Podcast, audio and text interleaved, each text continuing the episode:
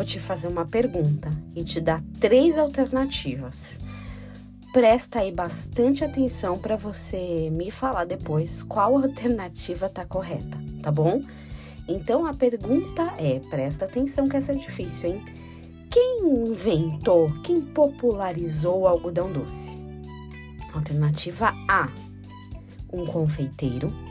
Alternativa B: um médico. Ou alternativa C: um dentista. Vamos lá, dois segundinhos para você pensar e com certeza você não falou dentista. Mas foi exatamente o que aconteceu. Quando eu descobri isso, eu falei: ah, é uma palhaçada, né?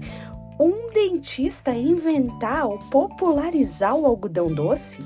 É, segundo a história, né, eu vi até isso na revista Galileu, ele foi criado, o algodão doce foi criado lá no século XV, mas era muito difícil, não era popular. As pessoas não tinham acesso a isso porque era uma sobremesa muito cara. Aí lá para 1400, dois padeiros até conseguiram refazer esse doce de uma forma um pouco mais acessível, mas em 1897 James Morrison tentou aliar o seu talento de dentista com a paixão por gastronomia, e aí inventando a máquina elétrica de doces.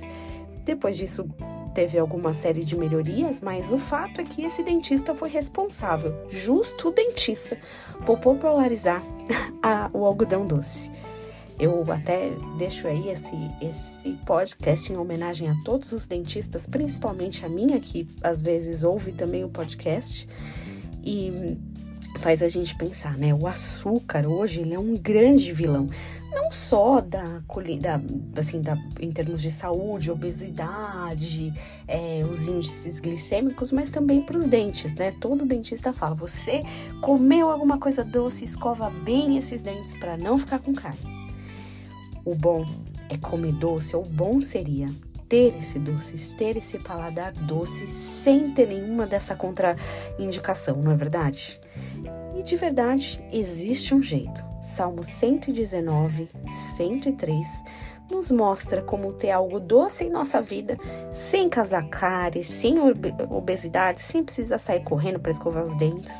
A palavra do Senhor diz assim: Quão doces são as tuas palavras ao meu paladar, mas que mel a minha boca. Ah, que doces são as palavras do Senhor ao nosso paladar. Elas não somente aquecem o nosso coração, mas elas até nos alegram em pronunciar. Que tal você também pronunciar e ler os seus salmos em voz alta, pronunciar as palavras do Senhor. Quão doces são as tuas palavras no meu paladar. Pode ser que você tenha um dia aí um pouco amargo, plena segunda, essa chuva por aqui, não sei por aí como é que tá.